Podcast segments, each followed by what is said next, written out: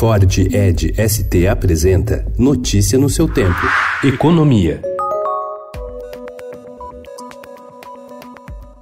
A proposta do presidente Jair Bolsonaro de aumentar a isenção da tabela do imposto de renda para quem ganha até cinco salários mínimos ou R$ 4.990 traria uma perda de arrecadação para os cofres públicos de cerca de 39 bilhões de reais.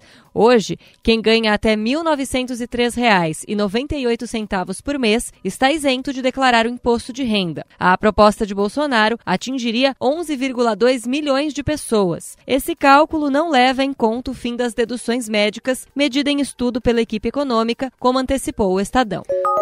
O novo marco legal do saneamento trará incentivos para que os governadores privatizem ou, pelo menos, abram o capital das empresas estaduais do setor. Em entrevista ao Estadão, o relator do projeto na Câmara dos Deputados, Geninho Zuliani, do Democratas de São Paulo, admite que dificilmente o país conseguirá a meta de universalização dos serviços até 2033, que é o prazo previsto no Plano Nacional do Saneamento e que são necessários 600 bilhões de reais em investimentos para conseguir bater a meta meta.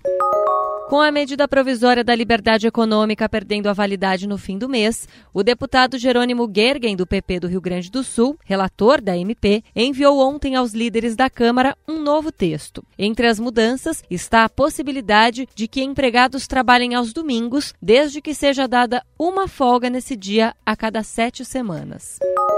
O IBGE divulgou que o setor de serviços fechou o mês de junho com queda de 1% em relação a maio. No acumulado do segundo trimestre, houve queda de 0,6% em relação ao primeiro trimestre. O número veio na sequência de dados também fracos da indústria e do comércio, o que aumentou o temor de uma recessão técnica, ou seja, dois trimestres seguidos de queda no produto interno bruto. No primeiro trimestre, o PIB já havia recuado 0,2%.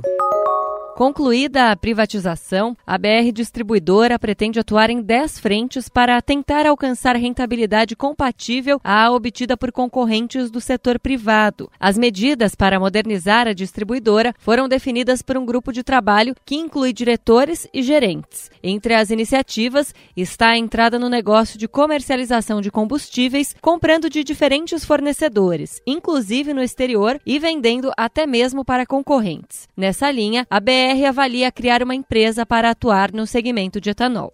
Notícia no seu tempo. É um oferecimento de Ford Edge ST, o SUV que coloca performance na sua rotina até na hora de você se informar.